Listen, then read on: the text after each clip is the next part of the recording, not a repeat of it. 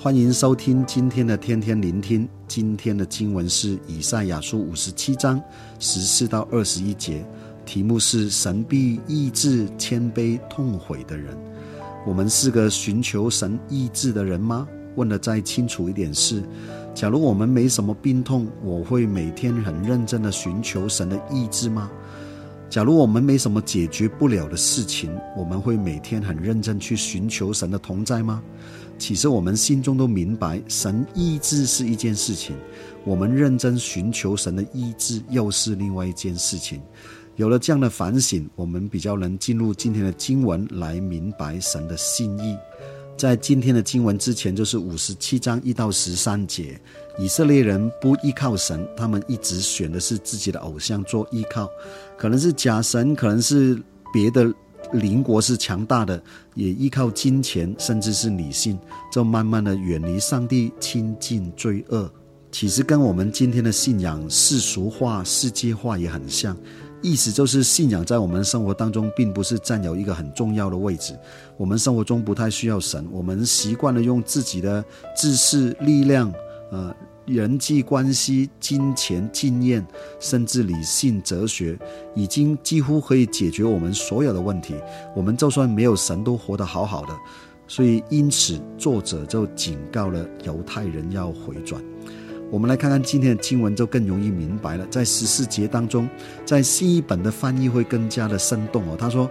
必有人必有人说：“你们要填高，要填高，要修平道路，把障碍物从我的子民的路上除掉。”神要修正的是什么呢？就是经文中中所说的：“要填高，要填高，要修平。”意思就是我们的人生有很多的洞需要被填高。这些的负面的洞是什么呢？就是例如我们的债务啦，我们对养育儿女所所负面的情情绪，因为他要负担很多的成本啦。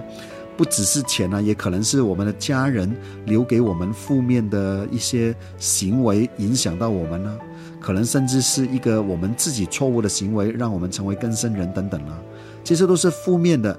我们也要移走一些障碍物，就是例如什么呢？我们的理性啊，我们自负啊，我们的骄傲啊，这些堆叠而成的障碍物，使得我们的人生一直用这些方法来解决我们人生大部分的问题。我们造成我们不常寻求上帝，却习惯依靠现实、理性、物质来解决问题。我们甚至觉得这就是我们的把握。就对应到第七章，就是昨天的经文。他说：“你在高而又高的山上安设了床床榻，也上那里去献祭。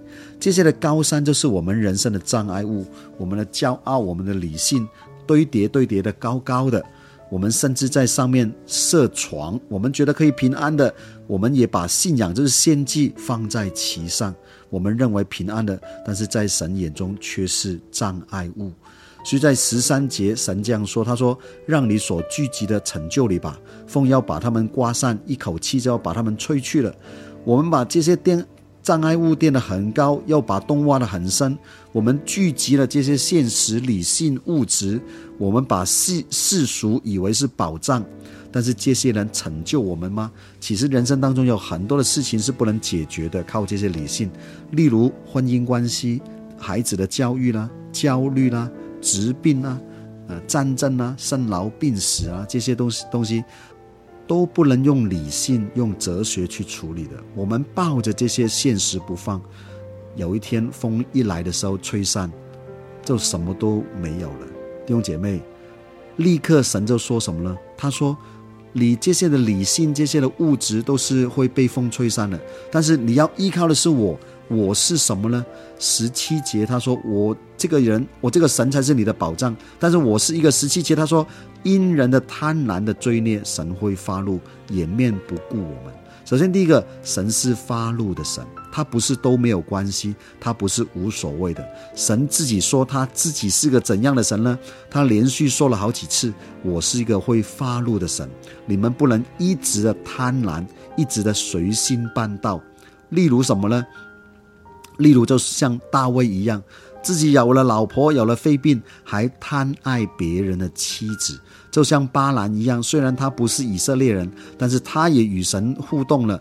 但是神呢，他却因为贪财得罪了上帝。这些的贪婪都使得我们让神发怒。既然人如此了，神就会责打甚至灭我们。但是神的另外一个本质呢？神既然说我们犯了那么多的错，他另外一个本质十八节，他立刻就说了：“他说我看见他们所行的道，我要医治他们，也要引导他们，使他和那一同伤心的人再得安慰。”我们实在很难想象神的爱在这个时候却显出来了。弟兄姐妹，好像神很矛盾，他同时发怒，神同时也发慈爱。但弟兄姐妹，这个就是神亲自的形容他自己，所以这个时候我们要怎么选择呢？圣经当中有两种路可以选择，一种路是二十节，他说：“唯独恶人好像翻腾的海，不得平静，其中的水常涌出污秽和淤泥来。”我们的神说，恶人不得平安。弟兄姐妹，第一种，第一条路你可以选择成为恶人；第二条路你可以成为。谦卑痛悔的人，十五节说：“我住在至高至圣的所在，也与心灵痛悔谦卑的人同居，要使谦卑的人的灵苏醒，也使痛悔的人心苏醒。”弟兄姐妹有看到这个强烈的对比吗？神满有慈爱，但是这个慈爱给谁的呢？不是给恶人的，是给心灵痛悔谦卑的人。其实基督教并不是否定现实、否定理性、否定物质。某程度上，我们也必须要依靠这个世界而活。但是，理性、物质、哲学这些东西，其实不能解决我们人生所有的问题。甚至，假如我们只依靠现实、依靠理性、只依靠物质，那么我们为我们的人生挖下更多的洞，更堆叠更多的障碍物了。所以我们要成为谦卑痛悔的人，来到主前，承认我们的软弱，我们需要神，神必定对我们发慈爱，安慰我们，成为我们的满足。最后了，我们要怎么转向呢？十九节他说：“我造就嘴唇的果子，愿平安归于远处的人，也归于近处的人，并且我要医治他。”这是耶和华说的。嘴唇的果子的意思就是人的言语好像果子一样。